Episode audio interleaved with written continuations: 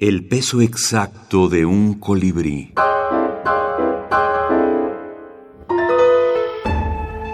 Quetanaba Gómez. Hadas ebrias.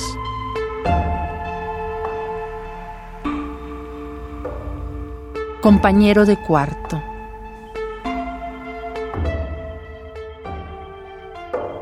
El fantasma venía todas las noches a las once.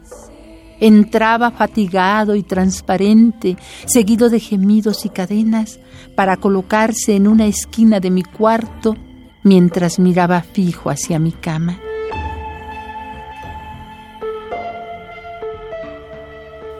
Su insistencia me conmovió. Venciendo mi temor, me acerqué, lo tomé del brazo y con gesto diligente lo acosté en mi cama, cobijándolo. Durante el mes que durmió a sus anchas, mejoró muchísimo, mientras que yo, resignada, pasaba fríos en el sofá.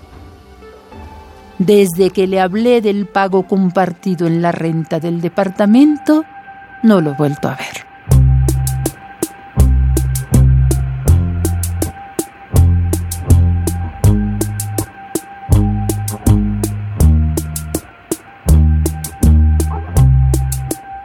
Quetanaba Gómez. Hadas ebrias. Este libro surgió, eh, tengo cuatro hijos y una de mis hijas empezó un día de que, ay, le tengo miedo a los fantasmas y que los fantasmas y que las brujas. Y yo ya escribía, yo ya escribía minificciones, entonces se me ocurrió escribir un cuentito sobre un fantasma. Eh, pero burlándome, riéndome un poco de, de, lo que puede ser un fantasma. Y a mi hija le dio mucha risa.